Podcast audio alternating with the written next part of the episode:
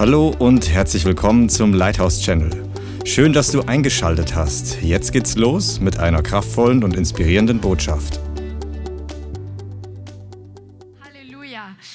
Wir hatten in den letzten Wochen öfter mal gehört über das Königreich Gottes, Amen, über die Prinzipien des Königreiches, der Autorität Gottes, wenn sie kommt, was da möglich ist, was da passiert. Jesus hat sehr viel über das Reich Gottes gelehrt und wir werden uns ein Prinzip heute des Königreiches Gottes anschauen, was wirksam ist, ob wir das überhaupt wollen oder ob wir es nicht wollen. Aber dieses Prinzip ist wirksam und das ist das Prinzip der Lohn der Erde Ehre würde ich einfach mal so das nennen, so wie auch John Bevere sein Buch genannt hat. Aber ich weiß jetzt nicht genau, was er in dem Buch alles hat, aber das Thema hat der Herr mir aufs Herz gelegt.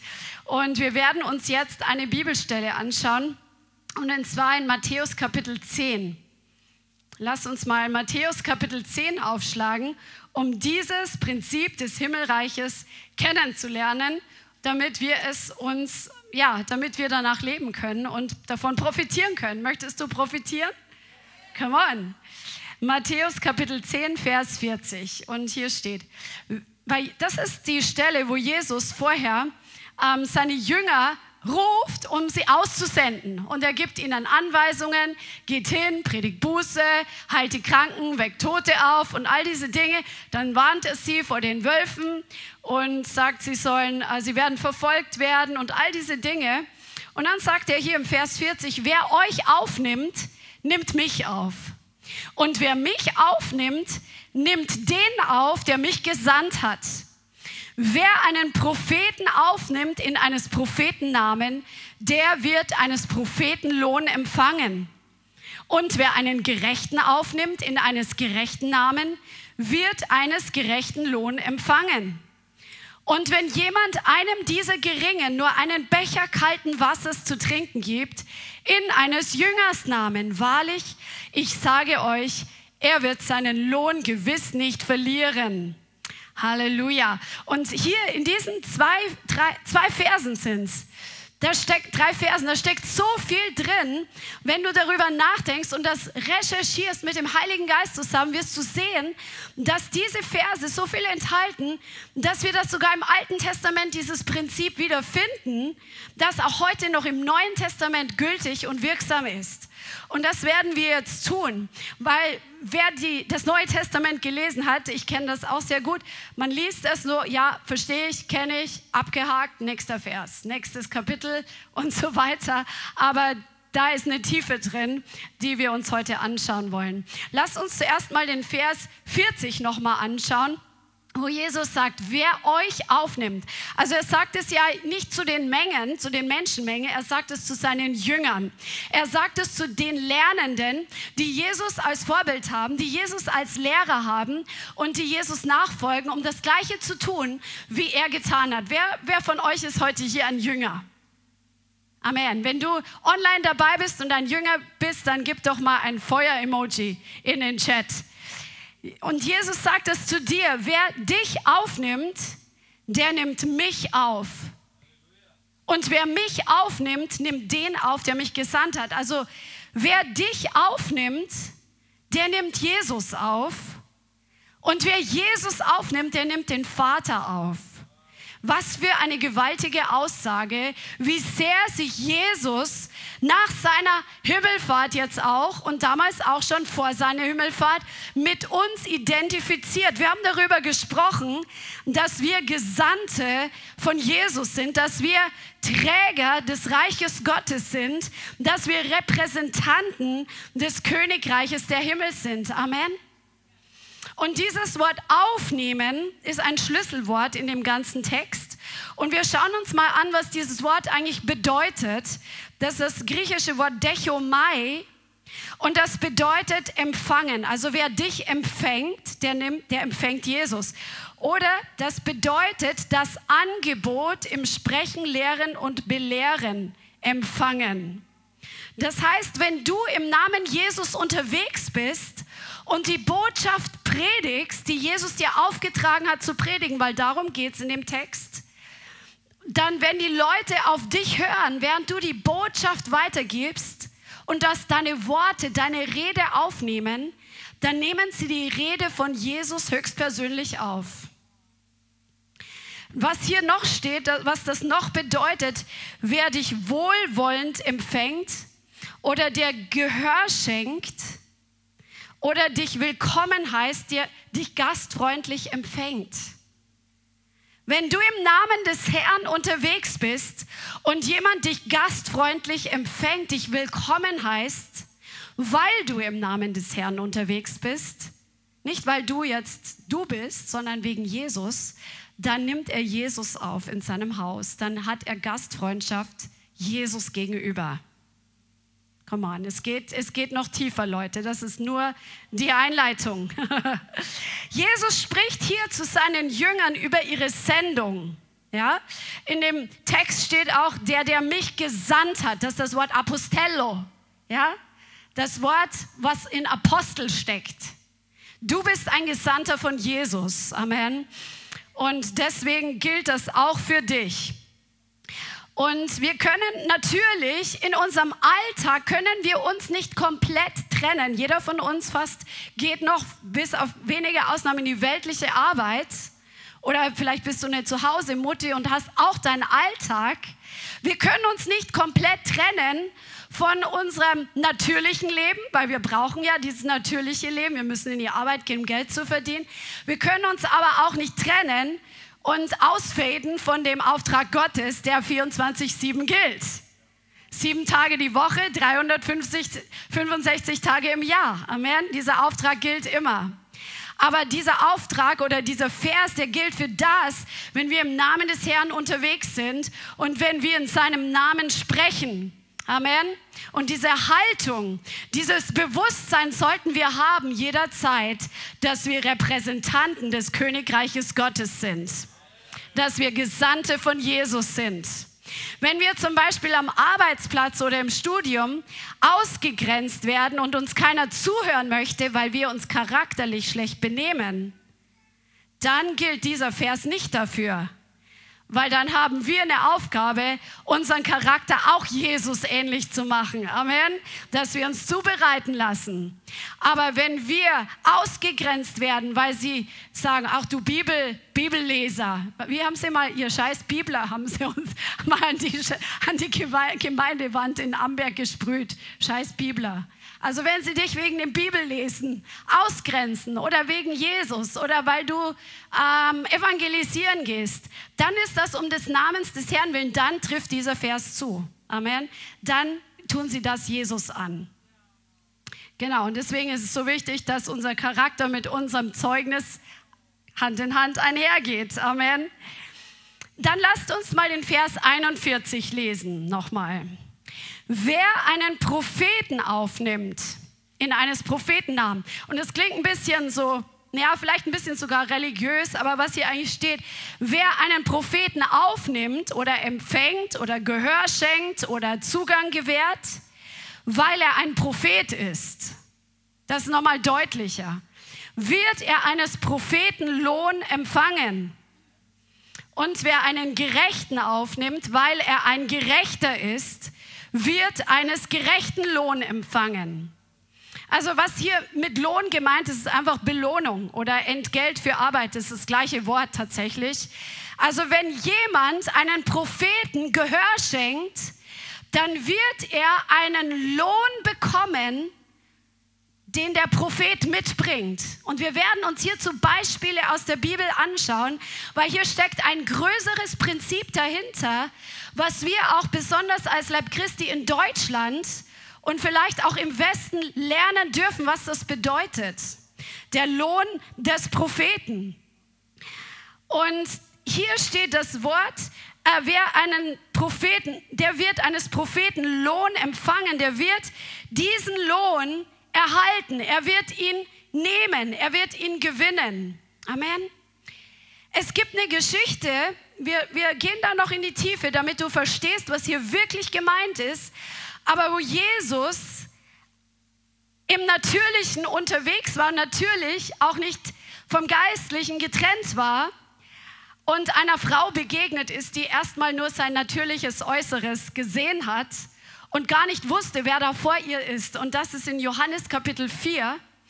Jesus geht mit seinen Jüngern durch Samaria und es ist Mittag, es ist wirklich richtig heiß in Israel um die Mittagszeit und Jesus setzt sich an diese Quelle nieder und dann kommt diese Frau, die da wohnt, um die Mittagszeit an die Quelle, um Wasser zu schöpfen und Jesus sagt so, gib mir zu trinken.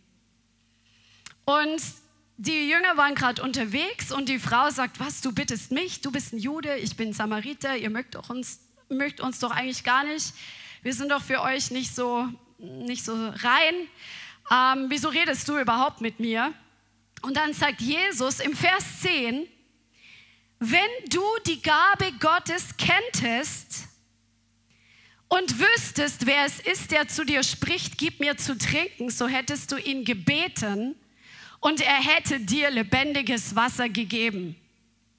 Also die Frau, die sitzt hier, ein, sieht den ganz normalen Mann in ihren Augen hier am Brunnen sitzen und denkt, es ist ein normaler Mensch wie alle anderen Männer und er will jetzt was zu trinken haben.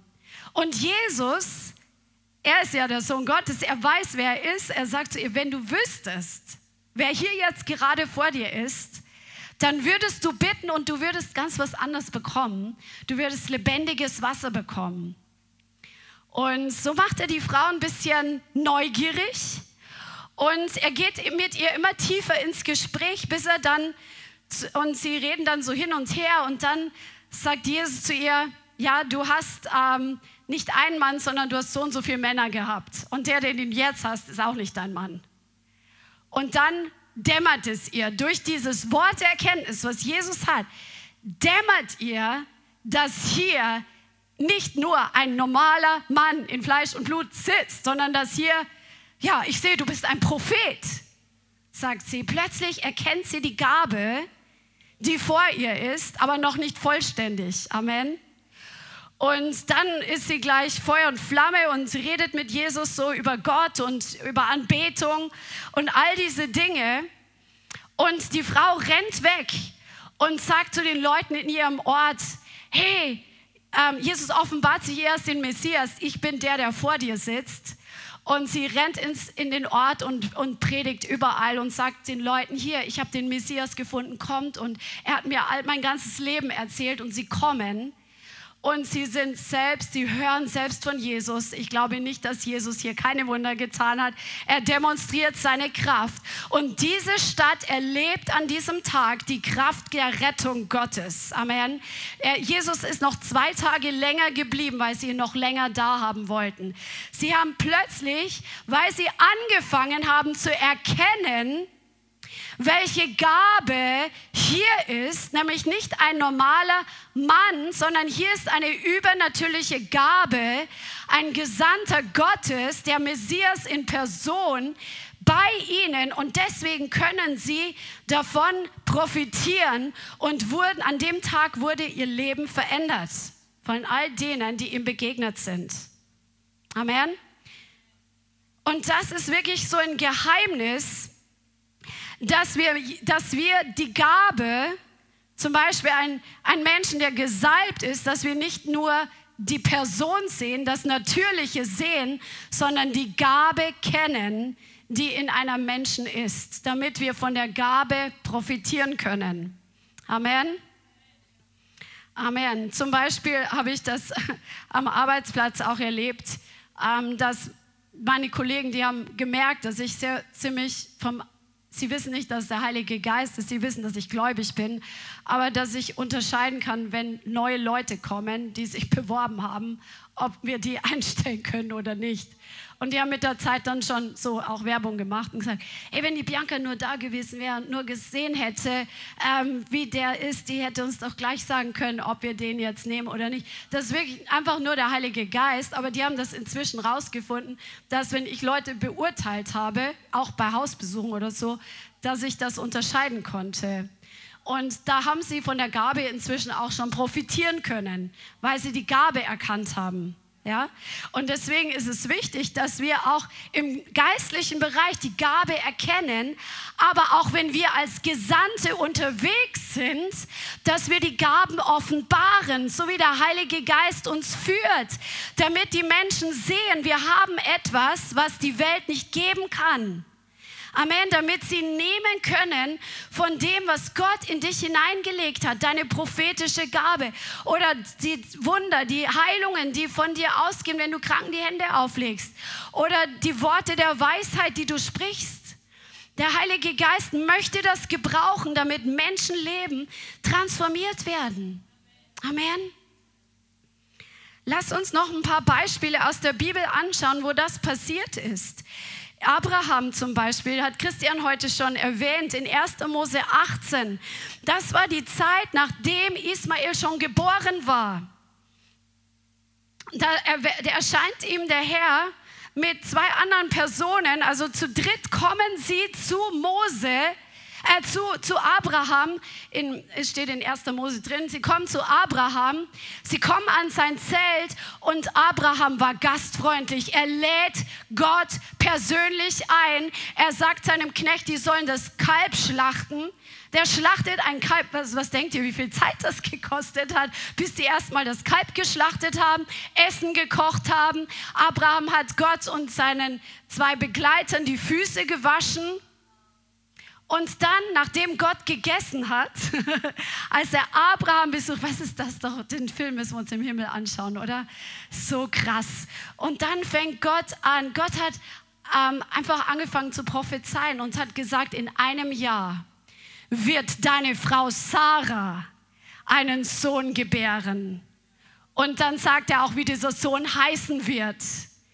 Also Abraham hat die Gabe erkannt, die an seinem Zelt war, an dem Tag, wer hier kommt. Und er hat ihn wohlwollend empfangen. Er hat ihm Gehör geschenkt. Er hat ihn gastfreundlich aufgenommen. Und er hat die Gabe empfangen, die Gott mitgebracht hat.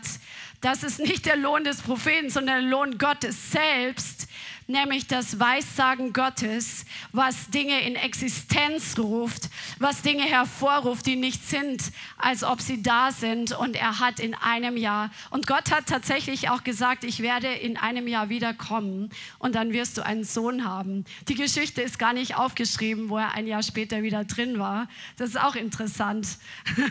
also wo er ein Jahr später wieder zurückgekommen ist. Also hier sehen wir, dass Abraham sein, seine, seine Erkenntnis der Gabe, die vor ihm ist, ihm zunutze wurde. Er hat den Benefit, den Vorteil, den Nutzen davon getragen. Und vielmehr noch, Gott hat sich Abraham dann auch anvertraut, was er zu tun vorhat mit Sodom und Gomorra. Das ist so krass. Dann lasst uns eine andere Geschichte anschauen, wo dieses Prinzip wirksam geworden ist in 1. Könige 17. 1. Könige 17. Und diese Botschaft heute, das ist eine Botschaft, wo du dich in verschiedenen Perspektiven sehen kannst. Als derjenige, der der Gesandte ist, aber auch als derjenige, der etwas empfangen kann von jemand anderem, der vom Herrn gesandt ist. Dass du hier dieses Prinzip anfängst zu, mehr zu verstehen, was hier geschrieben steht. 1. Könige 17 und es ist die Situation, dass es nicht regnet in Israel wegen des Götzendienstes von Ahab und Isabel und dem Volk Gottes. Und hier äh, ist Dürre. Ja? Gott versorgt den Elia am Bach Krit und dann ähm, bringen die Raben ihm Fleisch und Brot und dann ähm, vertrocknet der Bach. Und dann sagt Gott, ähm, er soll nach Zapat gehen in Sidon, im heutigen Libanon, so viel ich weiß. Und Gott sagt, ich habe einer Witwe befohlen, dich dort zu versorgen. und die Witwe weiß nämlich noch gar nichts davon. Und im Vers 10, da machte sich Elia auf, ging nach Zapat.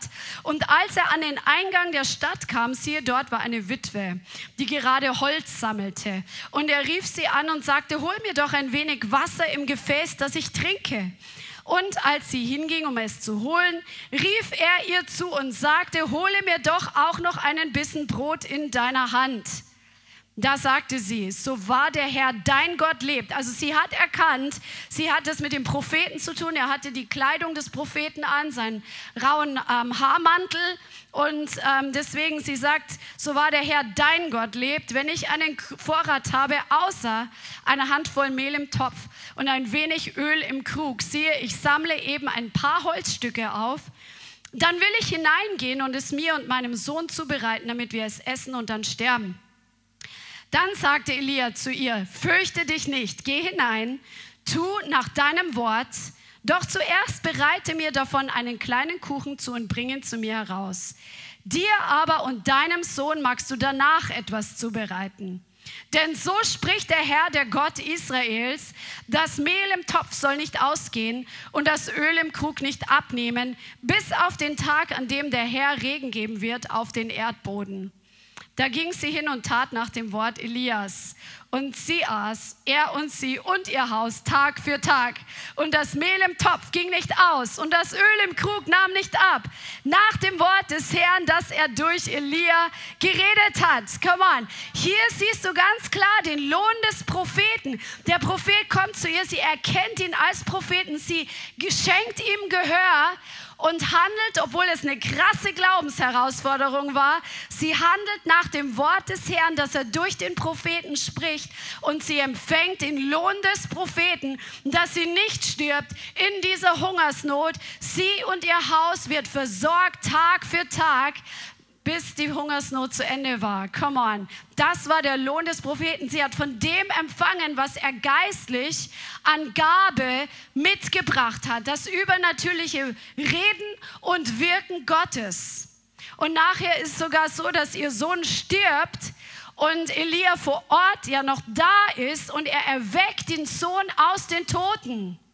Das ist der Lohn des Propheten weil sie nicht nach dem Natürlichen beurteilt hat. Eine andere Geschichte ist die Schunemiterin bei Elisa. Das ist in 2. Könige 4, Vers 8. Das kannst du ähm, auch gerne mal aufschlagen. Weil hier diese Schunemiterin erkannt hat, sie hat den Elisa, den Nachfolger von Elia, sie hat ihn beobachtet quasi und hat erkannt, dass er öfter vorbeigekommen ist, dass irgendwie Schunem auf seiner Route lag, wo er öfter durchgereist ist. Sie hatte also ihre Augen auf die Salbung, die war interessiert an dem Wirken Gottes, an dem Reden Gottes. Die, das war nicht so für sie einfach irgendwie so eine Nebensache. Das Wort Schunem bedeutet übrigens doppelter Rastort. Und das werden wir gleich sehen, warum. Die wusste, dass er kommt und dann hat sie ihn genötigt, bei ihr zu essen. Komm rein, du musst was essen, du bist hier unterwegs, Prophet, ist hier was. Und dann geschah es, so oft er durchzog, kehrte er dort ein, um zu essen.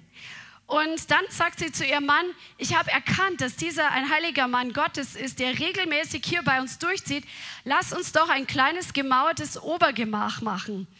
Dort wollen wir ihm Bett, Tisch, Stuhl und Leuchter hinstellen. Und es soll geschehen, wenn er zu uns kommt, kann er dort einkehren. Und es geschah eines Tages, als er wieder dahin kam, kehrte er in das Obergemach ein und schlief dort. Und und dann spricht er mit seinem Diener, mit Gehasi, und er erkennt, dass sie sich richtig viel Mühe gemacht hat, einfach der, der Salbung Raum zu machen, dieser Gabe, diesem Amt des Propheten Raum zu machen. Und ähm, sie hat dieses, diesen Raum extra eingerichtet, damit er dort ausruhen kann, dass er dort körperlich ausruhen kann und geistlich ausruhen kann von seinem Dienst. Doppelte Ruhe, Double Resting Place. Und letztendlich fragt, fragt er sie, was sie denn möchte, weil er, er möchte ihren Lohn geben. Und sie letztendlich bekommt sie einen Sohn, obwohl ihr Mann schon richtig alt war und eigentlich nicht mehr zeugungsfähig war. Und auch dieser Sohn wird von den Toten auferweckt. Also hier sehen wir auch, sie hat sich ähm, einfach interessiert für, für das Wirken Gottes. Sie war hungrig danach und sie wollte einfach da was geben, was investieren. Und sie hat den Lohn des Propheten empfangen. Das, was er ihr von seiner Gabe her, die Gott ihm gegeben hat, konnte sie empfangen. Und ich möchte dir wirklich was sagen, was wir erlebt haben auch, dass wo wir in die Salbung investieren, Gott vergisst das nicht. Ich musste heute dran denken, Christian, ich weiß gar nicht, ob du dich erinnern kannst, in unserer ersten Wohnung in ähm, in Bayern, wo wir damals frisch verheiratet waren. Ich hatte damals so den Wunsch, auch Juden zu dienen. Und dann kam ein jüdischer Evangelist damals in unsere Gemeinde und der hat dann tatsächlich in unserem Haus übernachtet. Und das war eigentlich richtig cool. Wir hatten damals noch nicht so viel, wussten noch nicht, wie man so ganz damit umgeht. Aber er hat in unserem Haus geschlafen, weil das Herz dafür da war, ihm zu dienen. Und jetzt sehen wir Jahre später, wie Gott einfach diesen Samen genommen hat, wo wir in das Land Israel investiert haben, in den messianischen Juden, der bei uns übernachtet hat, wie Gott Türen geöffnet hat nach Israel. Oder als wir noch nicht verheiratet waren und kurz danach haben wir sehr viel in die Mission nach China gegeben, wo wir gewusst haben, da ist ein gesalbter Evangelist, Dennis Bergam, der wirklich Erweckung und das Wirken Gottes in, in China vorantreibt, einfach diesen Erweckungsspirit und haben damals wirklich regelmäßig gegeben. Und ihr habt ihn selbst erlebt, die meisten von euch, dass er dann plötzlich, das war damals nie zu erahnen, Jahrzehnte später kommt er und dient uns hier in der Gemeinde, zweimal sogar schon. Gott hat das nicht vergessen. Er hat uns auch Türen geöffnet, wo wir dazu beitragen konnten, dass in China wirklich das Evangelium vorangetrieben wird. Gott vergisst es nicht, wenn wir ein Herz haben, in eine gewisse Salbung zu investieren, in einen gewissen Dienst zu investieren, wo wir sehen, dass Gott am Wirken ist und Gott wird den Lohn dieses Dienstes zurückbringen, den Lohn dieser Salbung zurückbringen auf dein Leben. Amen. Das ist das Prinzip. Gott antwortet und teilt Lohn aus. Wie er das macht, das überlassen wir ihm. Amen. Weil das ist Jahrzehnte später nochmal zurückkommt, das ist einfach so cool. Im Neuen Testament sehen wir auch verschiedene ähm, Begebenheiten. Zum Beispiel Lazarus, Martha und Maria. Die waren Freunde von Jesus. Jesus hat öfter bei ihnen gegessen und war dort willkommen. Und was ist später passiert? Jesus hat Lazarus von den Toten auferweckt. Come on, er hat von der Gabe empfangen. Zachäus. Jesus sagt, Zachäus, komm herunter, in deinem Haus will ich heute Gast sein. Er hätte auch sagen können, nee, ich habe zu viel Dreck am Stecken, du kommst hier nicht rein. Nee, er war hungrig, er war begierig nach dem, was Jesus hat, sonst wäre er nicht auf den Baum geklettert und hätte sich zum Affen gemacht für die Leute, vor den Leuten, come on.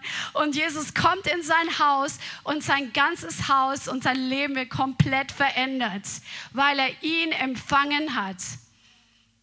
Oder Petrus hat Jesus eingeladen und was macht Jesus? Er heilt erstmal seine Schwiegermutter, die krank mit Fieber daliegt. Auch Cornelius, Lydia, die haben Geschichte geschrieben. Die haben die Salbung aufgrund, die haben den Diener Gottes aufgrund der Salbung aufgenommen und haben stattdessen von Gott den Lohn bekommen, dass Gott ihr Haus gebraucht hat zur Verherrlichung Gottes. Die erste heidnische Gemeinde ist da entstanden. Der Heilige Geist wurde ausgegossen und so weiter. So, jetzt lasst uns nochmal genau untersuchen. Was ist der Lohn des Propheten? Du empfängst von der übernatürlichen Befähigung oder Gabe oder von dem Amt des Propheten. Das gilt natürlich für den Evangelisten genauso. Das gilt genauso für den Apostel, für den Lehrer, für den Pastor, weil wir die Gabe sehen. Und das gilt auch für den Gerechten. Jesus sagt, wer einen Gerechten um eines Gerecht, weil er ein Gerechter ist, ihn aufnimmt, der wird den Lohn des Gerechten empfangen. Come on, das ist so wichtig, dass wir uns das vor Augen halten. Und ähm, genau, wir bekommen etwas von, der, von dem Amt, das die Person trägt. Wir bekommen einen Lohn.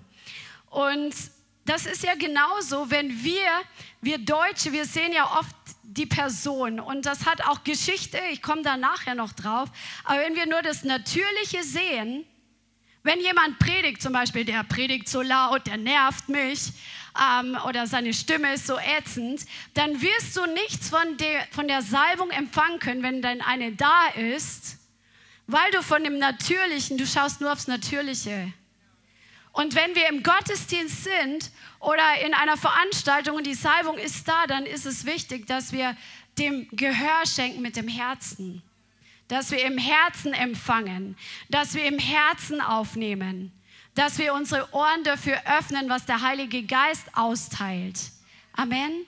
Und je mehr diese Wertschätzung von uns da ist, dass die Gabe zu erkennen, die gerade am Wirken ist, desto mehr werden wir etwas mitnehmen, was unser Leben verändert. Amen. Halleluja.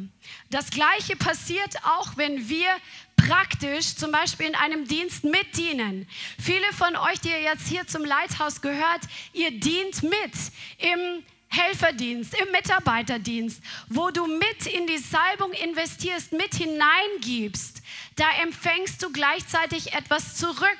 Das bleibt nicht bei diesem natürlichen Dienst, den du investierst. Es bleibt nicht dabei, dass du jetzt das Klo vielleicht sauber machst oder den Raum saugst oder den Kindern dienst. Das ist nicht nur dieser natürliche Dienst, sondern du bist dabei, weil du erkannt hast, hier ist der Herr am Wirken und nicht nur aus dem reinen Gehorsam, ja, ich gehe in die Gemeinde und mithelfen gehört ja auch dazu und so. Und ich mache das und dann gehe ich nach Hause, ja, jetzt habe ich meine Pflicht erledigt, sondern du kommst ja, weil du weißt, dass hier die Kraft Gottes am Wirken ist und du, du investierst etwas durch deinen Anteil in die Salbung und deswegen empfängst du auch etwas zurück, weil der Gott, äh, der Herr lohnt das, dass du hier was reingibst mit deinem praktischen Hinzutun. Amen. Deswegen ist da so eine, auch eine kollektive Salbung da weil wir in die gleiche Richtung vorangehen. Wir haben auch ein Ziel, zum Beispiel, dass Deutschland erweckt wird, dass, dass Frankfurt Jesus erkennt, dass Menschen gerettet werden, dass Zeichen und Wunder passieren, dass der Herr mächtig großartig verherrlicht wird. Und wir gehen zusammen in diese Richtung und jeder, wo er seinen Teil tut, er empfängt gleichzeitig etwas zurück von dem, was der Herr hier deponiert hat. Amen. Halleluja. Halleluja. Oder was auch wichtig ist, dass zum Beispiel Gott hat die verschiedenen Ämter, die er eingesetzt hat, also Apostel, Propheten, Lehrer, Hirten und Evangelisten, auch mit bestimmten Gaben ausgestattet, übernatürlichen Gaben, um diesen Dienst zu tun. Dass wenn der Pastor, der auch eine Gabe hat, übernatürlichen Rat zu geben oder Weisheit auszuteilen, wenn du einen Rat vom Pastor persönlich für dein Leben bekommst, dass du nicht denkst, das ist alles nur aus seinem eigenen Verstand heraus. Natürlich muss man es prüfen, immer, immer, sowieso. Nicht blind vertrauen, aber prüfen. Aber du solltest dem aufmerksam, besondere Aufmerksamkeit schenken, wenn dein Pastor in dein Leben spricht und das nicht einfach abtun als ein Rat von einem Kumpel sondern dass du das ernst nimmst, weil dann wirst du auch den Lohn davon empfangen, dass du dem Gehör schenkst. Du empfängst den Lohn zum Beispiel des Pastors, wenn man es dann so übernehmen möchte. Amen. Das ist so wichtig. Und wir, wir empfangen einfach von dem Lohn des Amtes, der aufgrund des Amtes und der Salbung von Gott ausgeteilt wird. Jetzt lasst uns nochmal zurückgehen von der Ausgangsstelle zu der Ausgangsstelle Matthäus 10 und lasst uns das nochmal genauer untersuchen, weil es ist richtig interessant, was hier noch steht. Matthäus 10, Vers 41, der zweite Teil. Und wer einen Gerechten aufnimmt, weil er ein Gerechter ist, wird eines gerechten Lohn empfangen. Und wenn jemand einem dieser Geringen, das Wort ist Mikros, nur einen Becher kalten Wassers zu trinken gibt, weil er ein Jünger ist, wahrlich, ich sage euch, er wird seinen Lohn gewiss nicht verlieren. Und das darfst du einfach wissen, dass wenn du auch im Namen des Herrn unterwegs bist, egal wie klein du dich vielleicht fühlst oder wie, wie du dich selber siehst, der Herr, er wird den Lohn geben denen, die dir dienen, weil du im Namen Gottes unterwegs bist. Ich möchte, dass wir wirklich alle in ein neues Bewusstsein kommen in diesem Jahr, dass wir Gesandte des Himmels sind, dass wir in einer Autorität gehen, des Königs höchstpersönlich, so wie er zu Abraham gesagt hat, die, die dich segnen, die werde ich segnen, die dir fluchen, denen werde ich fluchen. Das gilt für dich und für mich genauso. Und wenn wir im Namen des Herrn unterwegs sind, dann wird das passieren, was hier geschrieben steht. Wenn Menschen dir ein Becher kalten Wasser geben, vielleicht an einem heißen Tag, weil du im Namen des Herrn unterwegs bist, der Herr wird seinen Lohn geben. So stark stellt sich der Herr zu dir. Das ist sein Name, Emmanuel. Gott mit dir, Gott mit uns. Er ist mit dir. Und er sagt uns auch ganz klar, wenn sie uns ablehnen, wenn sie das nicht hören wollen, was wir tun sollen. Nämlich den Staub von den Füßen schütteln und woanders hingehen, wo sie uns hören. Das sagt er auch klar, wenn sie uns verfolgen, dann sollen wir nicht den Märtyrertod jetzt freiwillig auf der Stelle sterben. Jesus sagt auch ganz klar, wir sollen fliehen. Und wenn sie uns dann erwischen, dann ist es halt so. Dann ist der Tag irgendwann auch vielleicht gekommen. Aber Jesus gibt ganz klare Anweisungen für das, wenn wir als Gesandte unterwegs sind. Paulus hat auch an Orten gepredigt und dann sind die Juden gekommen und die haben einen Aufruhr angezettelt und die sind dann alle gegen ihn angegangen. Dann hat er sich von denen getrennt und ist mit denen, die es hören wollten, ist an einen besonderen Ort gegangen. Und manchmal musste er an andere Orte weiterziehen. Lass uns wirklich daraus lernen fürs praktische tägliche Leben mit Jesus. Amen. Und wenn sie dich in deiner Verwandtschaft nicht hören wollen, dass du über Jesus sprichst, dann halte erstmal den Mund und lebe es ihnen vor und zeig ihnen, was Jesus an dir getan hat, wie er deinen Charakter verändert hat. Und sie werden die Gabe Gottes irgendwann sehen, wenn sie viel mit dir zu tun haben und werden interessiert werden. Amen. In Markus 9 steht auch ähm, in Vers 41, denn wer euch einen Becher Wasser zu trinken gibt aufgrund dessen, dass ihr Christus angehört, Wahrlich, ich sage euch, er wird seinen Lohn gewiss nicht verlieren, weil ihr dem Gesalbten angehört, weil du mit der Salbung unterwegs bist. Come on, das ist der Unterschied. Und der Herr will, dass wir in seiner Salbung unterwegs sind. Amen. Stupst mal deinen Nachbarn an und sag, bist du in der Salbung unterwegs? Halleluja. Amen. Amen. Und jetzt möchte ich ein bisschen was über Familiarity sagen, über Familiarität. Ich weiß nicht, ob man das auf Deutsch so sagen kann. Lass uns mal Lukas 4 anschauen, wie sie Jesus empfangen haben, als er angefangen hat zu predigen.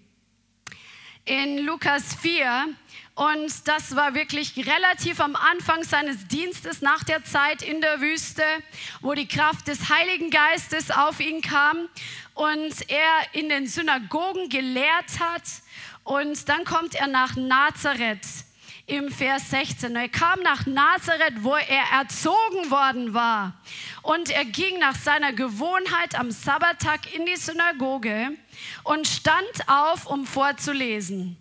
Und es wurde ihm das Buch des Propheten Jesaja gereicht. Und als er das Buch aufgerollt hatte, fand er die Stelle, wo geschrieben steht: Der Geist des Herrn ist auf mir, weil er mich gesalbt hat, den Demütigen gute Botschaft zu proklamieren. Er hat mich gesandt, Gefangenen Freiheit auszurufen und Blinden, dass sie wieder sehen, Zerschlagene in Freiheit hinzusenden, auszurufen, mein angenehmes Jahr des Herrn. Come on! Und als er das Buch zugerollt hatte, gab er es dem Diener zurück und setzte sich und alle Augen in der Synagoge waren auf ihn gerichtet. er fing aber, ja, wenn, Jesus, wenn Jesus gesprochen hat, da kam so eine Substanz aus ihm heraus. Das ist so krass. Da, da waren alle so, boah, der ganze Raum ist mit so einer Substanz gefüllt. Was ist heute so anders hier? Er fing aber an, ihnen zu sagen, heute ist diese Schrift vor euren Ohren erfüllt. Und alle gaben ihm Zeugnis und wunderten sich über die Worte der Gnade, die aus seinem Mund hervorgingen. Und jetzt schaltet das Hirn ein. Das Herz hat zuerst reagiert, aber dann ist dieser nicht der Sohn Josefs? Und er sprach zu ihnen. Und an einer anderen Stelle steht noch drin, in einer Parallelstelle im Markus, glaube ich. Ja, und seine Schwestern und seine Brüder sind doch auch hier unter uns. Also so quasi, wir kennen den, als er noch im Sandkasten gespielt hat. Das ist doch der Zimmermannslehrling. Sein Vater war Zimmermann, jetzt ist er auch Zimmermann. Wir kennen die Familie. Und er sprach zu ihnen, ihr werdet jedenfalls dieses Sprichwort zu mir sagen, Arzt, heile dich selbst. Alles, was wir gehört haben, dass es in Kapernaum geschehen sei, tu auch hier in deiner Vaterstadt.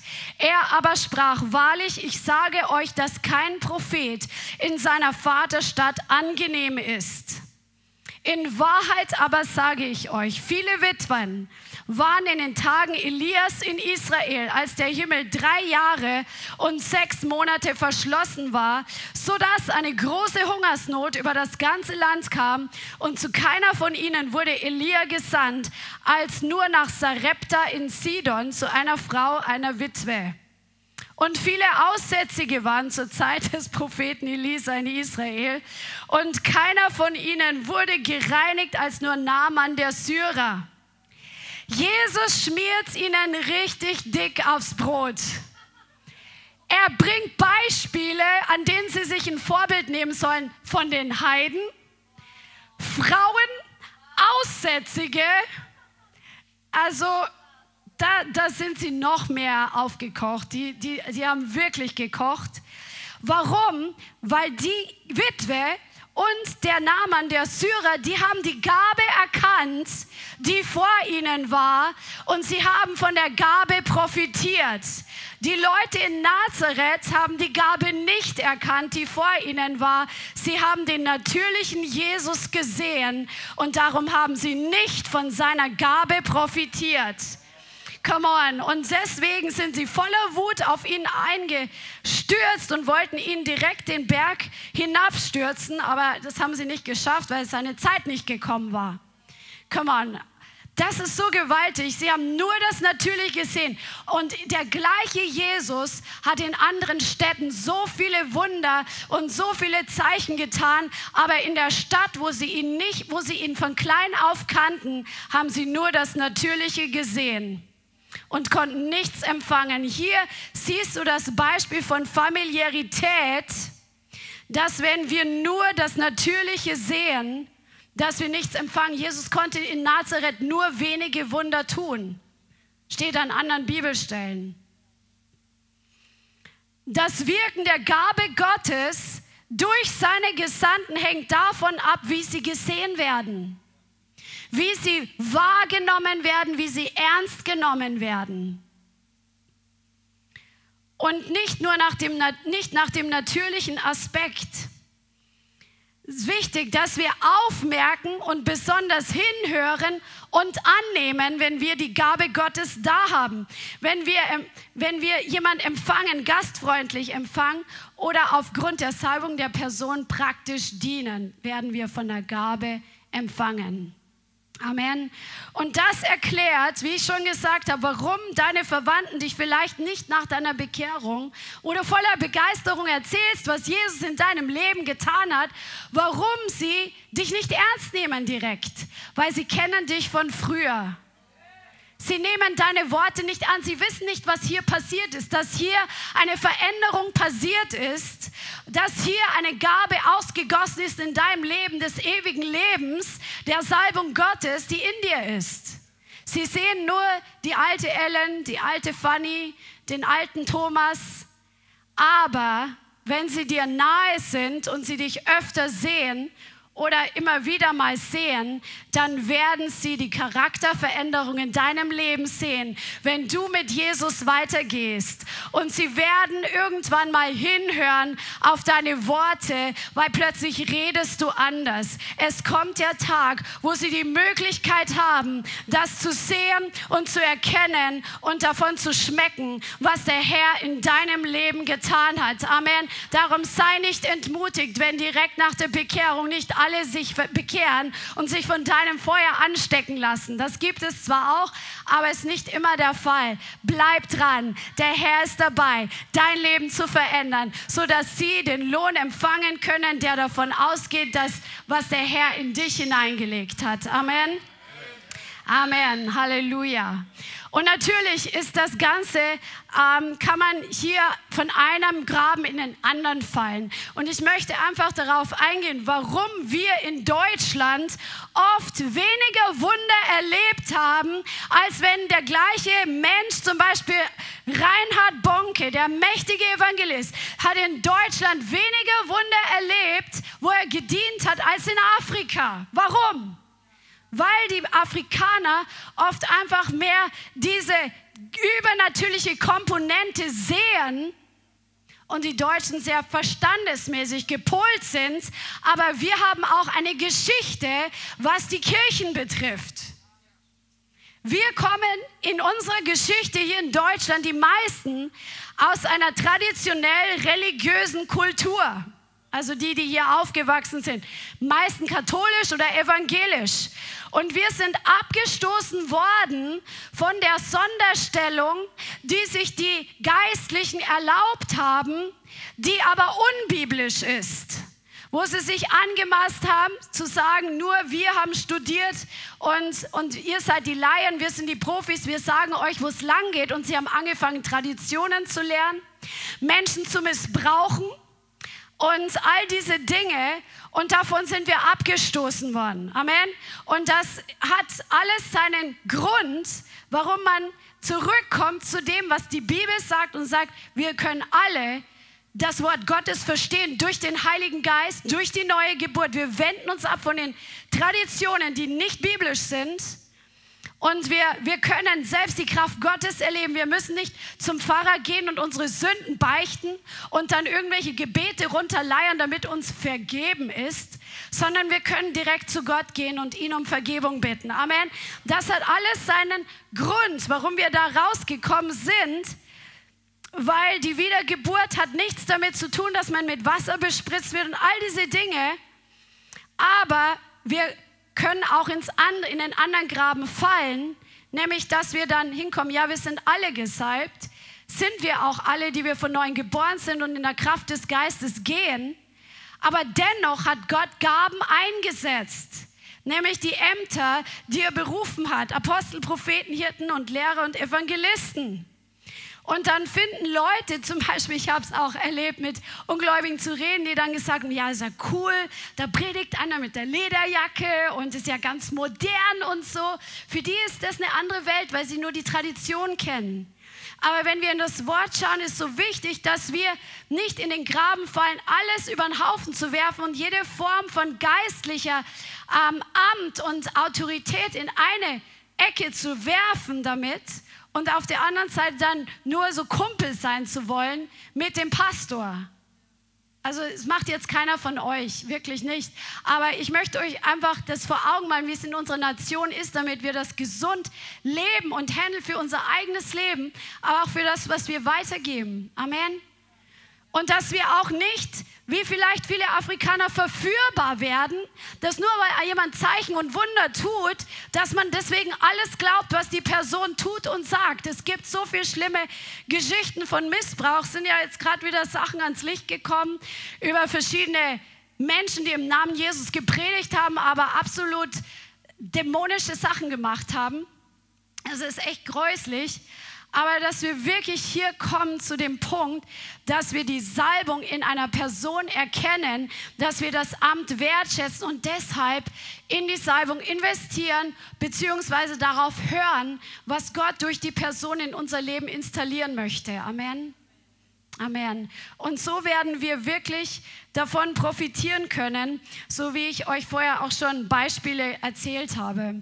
Und es, Gott hat es eigentlich immer gelohnt, wenn wir auch in jemand sein Leben investiert haben, wo wir zum Beispiel auch, Christian hat die Geschichte auch schon mal erzählt, wo wir in den Dienst von, ähm, in diesen evangelistischen Dienst investiert haben, auch mit dem Geben oder auch als am Arbeitsplatz. Gott hat uns etwas von diesem, von dieser Salbung des Evangelisten auf unser Leben gelegt. Und er hat einfach das To-Go-Team zum Beispiel hier in Frankfurt hervorgebracht. Und diese Einsätze gehen weiter und weiter, weil du empfängst etwas von der Gabe und von der Salbung, in die du selbst investierst, weil du sie erkennst. Amen. Möchtest du was dazu sagen? Ich möchte ein paar zentrale Sachen sagen. Ich glaube, das Entscheidende ist, dass wir nicht nur die Person ansehen, also wenn wir jemanden sehen, der im Namen Gottes unterwegs ist, wie Bianca vorhin zitiert hat, Prophet, gerecht und so, sondern dass wir unterscheiden die Salbung. Und ich glaube, dass der Leib Christi in vielen Orten und vielleicht auch, wir dürfen da auch noch drin wachsen, dass wir uns nicht nach dem Fleisch, nach dem Menschlichen beurteilen, sondern nach der Salbung, nach der Zuteilung Gottes. Du solltest erstens mal Leute ehren, die eine Position haben, nicht menschlich ehren, menschengefällig, aber einfach um der Position willen, sei es jetzt ein fünffältiger Dienstpastor, Apostel und so weiter, aber auch irgendeinen Leiter oder einen hier Leiter vom Ordnendienst, vom, du solltest einfach Respekt haben für die Funktion. Ich glaube, dass es eine sehr gesunde Entwicklung ist. Und wenn du Kinder hast, erziehe deine Kinder auch so, dass sie Respekt lernen vor Leuten, die einfach eine Aufgabe, eine Funktion haben. Aber vor allem ist es aber wichtig, dass wir nicht in, einem in den freien Gemeinden jetzt beginnen, eben wieder so eine Art kleine Päpste oder irgendwie Bischöfe, so wie, wie in der Welt, in der Kirche oder in der Politik, sondern du solltest die Salbung ehren und auch die Person, aber zunächst mal die Salbung. Und einige tun sich da wirklich schwer. Und was ich damit meine, ist folgendes: Du solltest merken, wenn einer, ein normaler Bruder, eine normale Schwester unter der Salbung redet, dass man dann plötzlich leise ist, dass man zuhört, wenn einer Weissagt. Und nicht jede Weissagung hat die gleichermaßen Salbung. Und nur weil einer einen Eindruck hat, heißt noch nicht die Salbung wirkt. Äh, aber wenn die Salbung wirklich wirkt, das, das geht, ist manchmal schon im Hauskreis so, du merkst, boah, da ist jetzt Kraft drauf, was eine Person sagt. Das ist egal, ob die jetzt erst drei Wochen gläubig ist oder dreimal so lang wie du, man muss sich da nicht vergleichen, jetzt geht es um die Salbung. Und wer die Salbung ehrt, den wird die Salbung ehren. Das bedeutet, wenn du lernst, etwas zu respektieren und zu schätzen, dann wirst du davon empfangen. Aber wenn du das nicht lernst oder weil du denkst, ja, ich bin, jetzt möchte ich etwas sagen und der andere hat schon so lange. Manchmal ist es so, dass wenn die Salbung auf eine Person ist, dann kann der andere erst mal eine halbe Stunde auch schweigen. Oder umgekehrt. Aber wenn, ja, wenn wir immer uns Menschen dort ins, in, in den Bereich reinbekommen, also versuchen reinzumischen, dann werden wir die Salbung nicht wirklich wertschätzen. Ich möchte dir auch ganz stark, auch äh, Freunde und Geschwister, die online zuschaut und auch wenn du hier öfter in die Gemeinde kommst, du solltest die Salbung, wenn sie da ist, wenn sie wirkt. Ich sage nicht, dass alles hier hundertprozentig jede Sekunde immer gleich gesalbt ist, auf keinen Fall. Aber wenn die Gegenwart Gottes da ist, dann solltest du sie ehren. Und wenn du das nicht tust, du machst das nicht dem, dem Pastoren oder dem Worship-Team oder den Leitern nicht. Gott nimmt Notiz. Der Himmel nimmt Notiz, wer seine Salbung ehrt und wer nicht. Und plötzlich wunderst du dich, dass du zwei Jahre nicht vom Fleck kommst. Der andere, der vielleicht sogar in manchen Punkten noch stärkere Schwächen hat, aber der ehrt die Salbung, der ist da. Der läuft denn, wenn hier der Segen gesprochen wird, nicht gleich raus, sondern der bleibt vielleicht noch da und der, der spürt die Salbung und, oh, ich möchte es auf mich wirken lassen. Oder versteht ihr, was ich meine? Wann die Leute die Salbung ehren und wann sie nicht ehren, das merkst du immer dann, wie schnell sie wieder mit anderen Dingen beschäftigt sind. Wenn das Programm kurz umschaltet. Das, das ist nicht Salbung ehren. Wenn der Song stoppt, auch gleich am dem. Da, da ist keine Berührung da. Wenn Gott dich berührt, dann fällt dir nicht sofort ein, was du alles sonst noch zack, zack. Und dann redest gleich wieder über das Essen und über diesen, den Film und über, über den Plan morgen am Montag oder was. Überleg dir mal, und werde sensibler, wie wir die Salbung ehren. Denn die Bibel hat vorhin, ähm, Bianca hat es vorhin vorgelesen, Lukas Kapitel 4, Jesus ist der Gesalbte. Gott auf Erden, Jesus Christus, ist der Gesalbte. Jesaja 61. Wenn wir dies, heute ist Jesus im Himmel. Der Heilige Geist ist auf der Erde. Und er ist unser Helfer, unser und so weiter. Wenn wir die Salbung des Heiligen Geistes ehren, ehren wir Jesus. Wenn wir die Salbung ehren, die während eines Prophetendienstes, während Apostel, Evangelist, hier der Lehrer passt, wenn die Salbung wirkt, dann ehren wir Jesus. Dann werden wir den Lohn empfangen. Und der Lohn kommt zunächst mal, dass die Salbung an uns wirkt. Und so wächst du. Und mach auch nicht den Fehler, wie wir vorhin schon gesagt haben, aber da reden wir wahrscheinlich anders mal drüber, diese Familiarity. Viele Leute in anderen Ländern, und wir sind da immer wieder etwas überblüfft, äh, verblüfft, überrascht, überrascht. Ähm, weil die Bianca und ich haben uns entschlossen, dass wir, als wir die Gemeinde gestartet haben hier in Deutschland, wir wollten keine große Hierarchie, wir wollten nicht großartige Titel, Namen uns irgendwie in den Mittelpunkt stellen von Anfang an. Wir haben viele Dinge anders gemacht, weil wir bestimmte Erfahrungen gemacht haben und auch weil wir für unsere Kultur das am Anfang so gedacht haben, es funktioniert einfach besser. Es, es, es, die, die Zurüstung die, und so weiter. Aber es gibt eine Grenze, wo wir momentan auch merken, wo Leute wirklich auch lernen müssen, dass sie Ämter, dass sie Dienstgaben, dass sie die Salbung vor allem respektieren. Das tut der Gemeinde gut. Und in manchen anderen äh, Kulturen und Kontexten, da werden Prediger ganz anders vorgestellt, als wir das jemals gemacht haben mit uns, mit anderen. Und es ist gut zu lernen von denen, bei, wo ein Segen da ist. Ich meine, das, das, ist eigentlich alles, was ich heute sagen möchte. Aber ich glaube, ich wollte das am Ende noch mal kurz dorthin führen, dass wir neben den Propheten ehren und den Gerechten, dass im Kern es auch darum geht, die Salbung zu ehren. Amen. Amen. Und ähm, was ich zum Beispiel, wir hatten auch ein Beispiel gehört, wo Leute auch ihren eigenen Pastor nicht mal bezahlt haben über Jahre hinweg. Die Gemeinde leidet selber darunter, weil sie den Dienst, das Amt und die Salbung des Pastors nicht ehren, dadurch, dass sie wenigstens ein bisschen was in sein Leben investiert haben, zurückzugeben von dem Natürlichen, was sie haben, damit du sollst dem Ochsen, der drischt, nicht das Maul äh, verbinden, sagt ja das Wort. Und die Gemeinde leidet ja am allermeisten darunter. Ja, der Pastor, der kann ja dann arbeiten gehen, aber die Gemeinde wird von der Salbung dann nicht viel empfangen können. Und deswegen, das ist ja bei uns Gott sei Dank nicht so, aber das ist nur ein Beispiel davon, dass das einfach zurückkommt auf einen, wie man die Wertschätzung auch auslebt.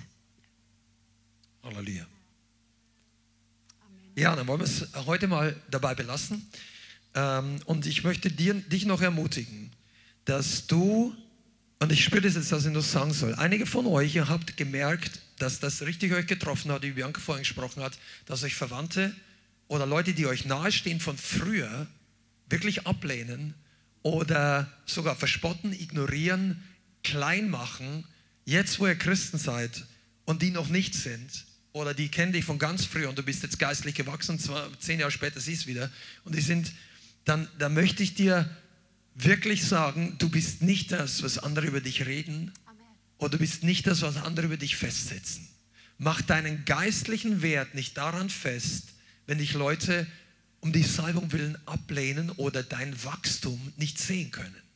Der Herr möchte, dass du in ihm diese Zufriedenheit empfängst. Und er wird dir Lohn geben, wenn du weitergehst. Aber Leute verstehen das nicht, aber du bleibst an ihm dran. Das ist auch der Lohn eines Gerechten. Amen. Lass uns zusammen. Amen, Amen. Vater, wir danken dir für dein Wort und dass wir einfach aus deinem Wort lernen dürfen. Und wir danken dir, Vater, dass du uns die Salbung gegeben hast, dass du das Übernatürliche in unser Leben einfach manifestierst. Bei jedem Einzelnen, der von neuem geboren ist, hast du das bereits getan. Und ich danke dir, Vater, dass wir lernen dürfen, das zu sehen, wo du am Wirken bist, das wertzuschätzen und in einem, in einem Lebensstil zu leben, einfach die Salbung wertzuschätzen, weil du sie gegeben hast, die Kraft deines Heiligen Geistes. Vater, und wir segnen jetzt jeden Einzelnen, der das Wort heute gehört hat, dass du das Wort nimmst und dass du es vertiefst in unserem Leben, so dass wir einfach lernen und leben in diesen Prinzipien deines Königreiches. In Jesu Namen. Vielen Dank fürs Zuhören. Wir hoffen, die Botschaft hat dich inspiriert und weitergebracht. Diese und noch mehr Botschaften findest du auch als Livestream auf unserem YouTube-Channel, zusammen mit Live-Worship und vielen bewegenden Zeugnissen. Wir würden uns freuen, wenn du auch mal in unserem Gottesdienst vorbeischaust. Alle Infos dazu findest du auf unserer Webseite, auf Facebook oder Instagram. Links dazu findest du in der Beschreibung. Schreib uns gerne dein Zeugnis oder dein Gebetsanliegen unter info at lighthouse.center. Tschüss und bis zum nächsten Mal.